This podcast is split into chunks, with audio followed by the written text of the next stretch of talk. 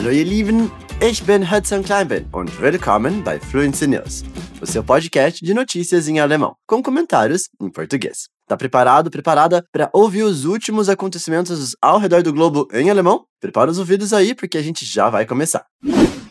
Hoje no Fluency News, 75 migrantes são resgatados nos mares da Grécia. Primeira-ministra britânica renuncia ao cargo após 44 dias no poder. E ainda, o que os críticos estão dizendo sobre o novo álbum da Taylor Swift. Mas antes, bem rapidinho, eu queria dizer para todo mundo que a espera acabou e as matrículas estão abertas para o nosso curso completo de alemão. É só clicar no link que está aqui na descrição e destravar o alemão do melhor jeito. Vai lá, eu te espero.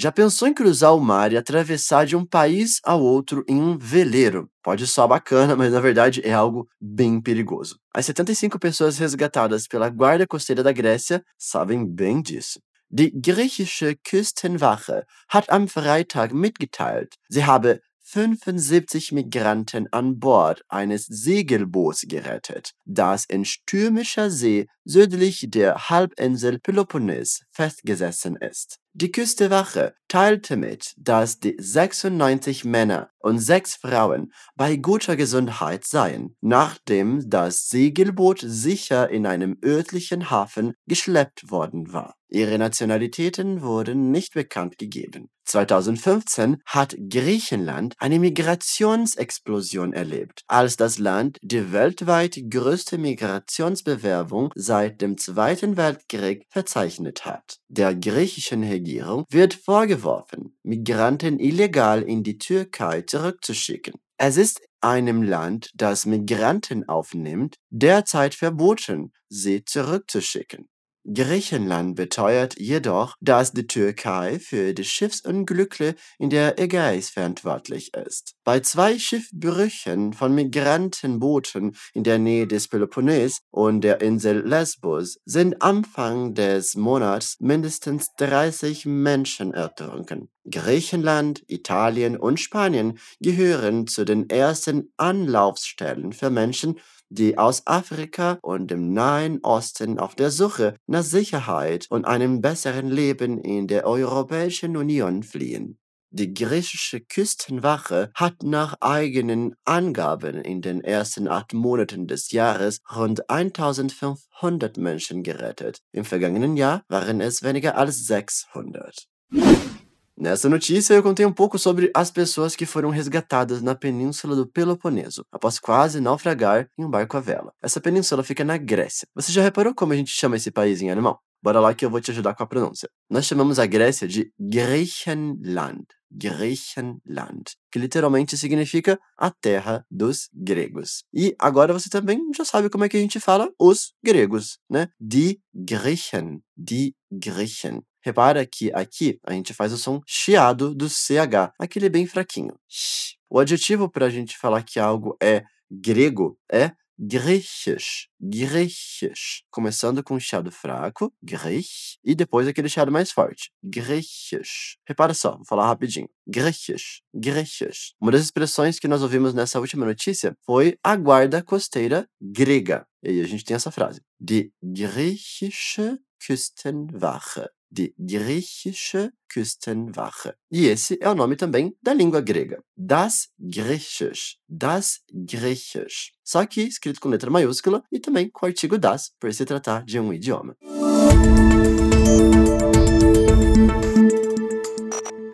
E o caos continua na Europa. A primeira-ministra do Reino Unido, Liz Truss, renuncia ao cargo após meros 44 dias liderando. Vamos tentar descobrir o porquê e o que acontece agora?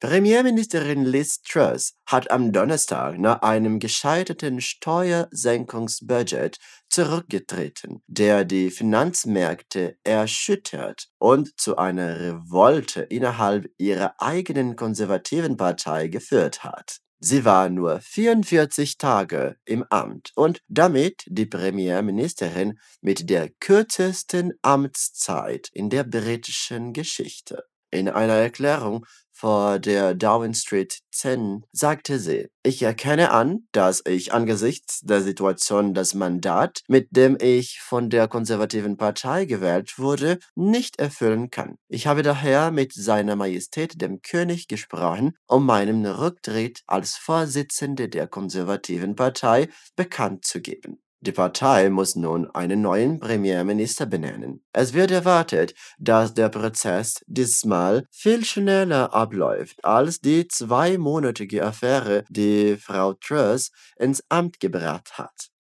Es wird keinen langwierigen Wahlkampf geben und es ist geplant, das Ergebnis bis nächste Woche, möglicherweise schon am Montag, vorzulegen.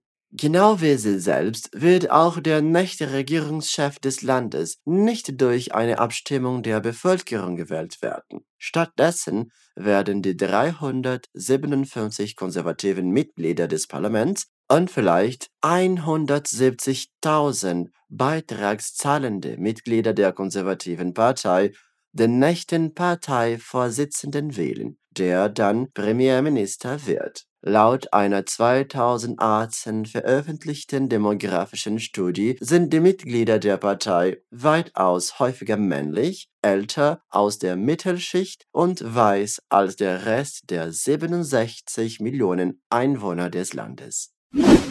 Vou aproveitar essa notícia para te ensinar sobre uma palavra que pode confundir muita gente e foi dita nessa frase aqui, que é a mais importante e resume muito bem a notícia. Premierministerin Liz Truss hat am Donnerstag nach einem gescheiterten Steuersenkungsbudget zurückgetreten, der die Finanzmärkte erschüttert und zu einer Revolte innerhalb ihrer eigenen konservativen Partei geführt hat. A primeira-ministra Liz Truss renunciou na quinta-feira depois de um orçamento de corte de impostos que abalou os mercados financeiros e levou a uma revolta dentro do seu próprio partido conservador. Aqui a gente tem alguns vocabulários para você entender. Primeiro é Steuersenkungsbudget. O que, que é isso? Tradução livre seria um plano, né, um orçamento, budget, de cortes, de redução, no caso, Senkung. E Steuer são os impostos. Então, Steuersenkungsbudget budget, um orçamento, um plano de corte nos impostos. E depois a gente ouviu essa expressão, né? Der die Finanzmärkte erschüttert, ou seja, que abalou os mercados financeiros. E aí a gente tem uma frase que termina, né? Und zu einer Revolte innerhalb ihrer eigenen konservativen Partei geführt hat. Ou seja, que levou a uma revolta dentro do próprio partido.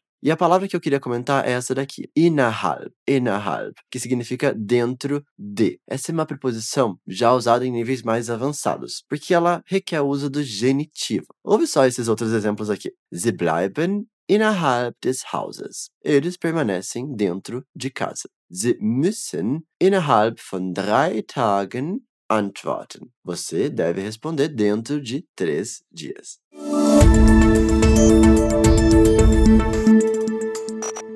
E no mundo pop, essa semana foi uma semana de festa, porque saiu álbum novo da maior premiada pelo Grammy, a Taylor Swift. O álbum se chama Midnight e as críticas sobre ele estão um pouquinho divididas. Bora conferir. Taylor Swift hat ihr zehntes Studioalbum Midnights veröffentlicht, das sie bei der Entgegennahme des Trophäe für das Video des Jahres bei den MTV Video Music Awards im August ankündigte. Neben der Lana Del Rey Kollaboration Snow on the Beach wurde Midnight von Swifts langjährigem Kollaborateur Jack Antonoff produziert und instrumentiert. Sie hat das Album zuvor als Geschichten von 13 schlaflosen Nächten beschrieben, die über mein ganzes Leben verstreut sind. Das Album wurde sowohl vom Guardian als auch vom Independent mit fünf Sternen ausgezeichnet. Der Guardian bezeichnete Midnight als ein cooles, gesammeltes und reifes Album, das vollgepackt mit fantastischen Songs sei. Alexis Pedritis von Guardian hat in seiner 5-Sterne-Kritik geschrieben, Midnight führe sie von dem, was sie den folkloristischen Wald ihrer letzten beiden Alben nannte, zurück zum elektronischen Pop.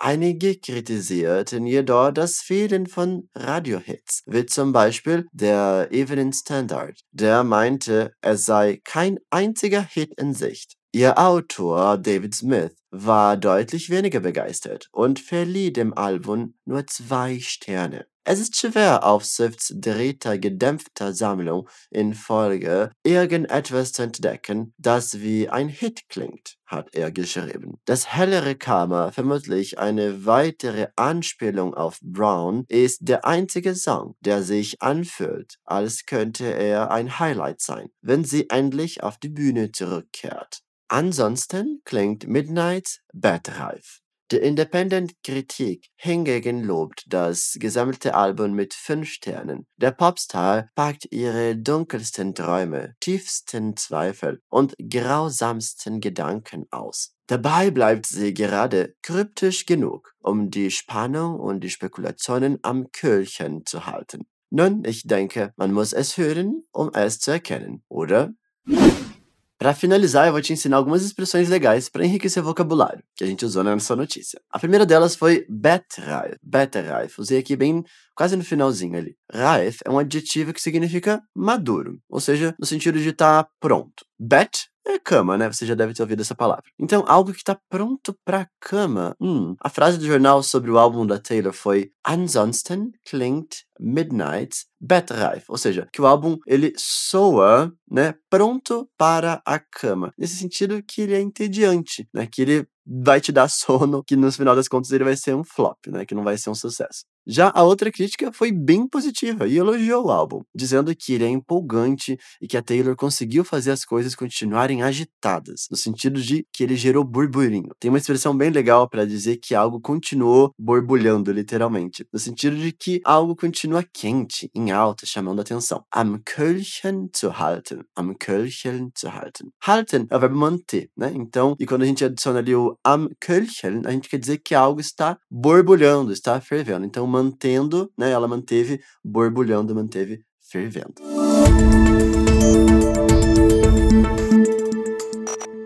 Also Leute, das war's für heute. Ich hoffe, es hat euch gut gefallen. Und wir sehen uns nächste Woche. E não se esquece que você pode aprender ainda mais na nossa página do Instagram, arroba Alemão. A gente se vê semana que vem, hein? Tschüss, bis dann!